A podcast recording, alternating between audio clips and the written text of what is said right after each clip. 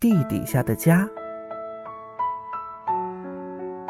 有一只小老鼠趴在地道的门口，它往里看了看。哎呦，这个地道可真够深的，而且弯来弯去，我在里面一定会迷路的。这到底是谁的地道啊？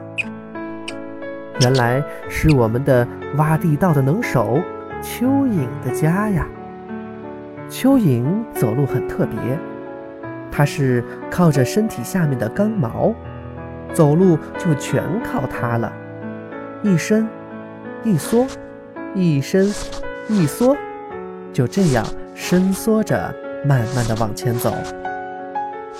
当蚯蚓长大了，家里面也会越来越拥挤，于是蚯蚓们开始各自寻找新的家。它钻呐钻。找啊找，哎呀，找新家可不容易呀！太咸的地方不要，太干的地方不要，太湿了住着也不舒服，太吵了，嗯，晚上睡觉我可睡不着的。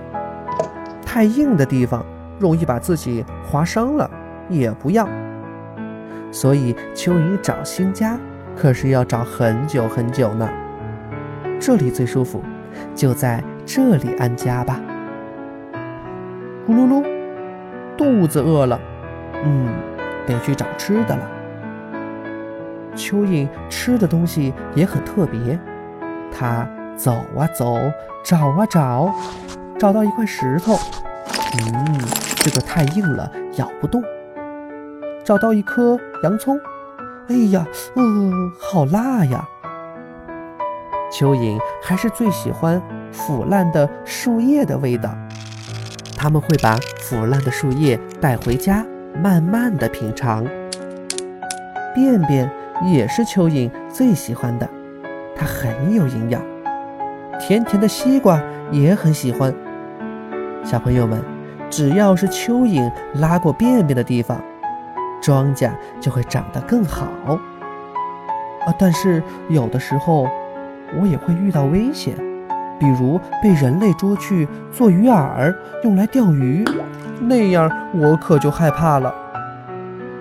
我喜欢阴暗潮湿的地方，我还很害怕太阳，因为太热太热了。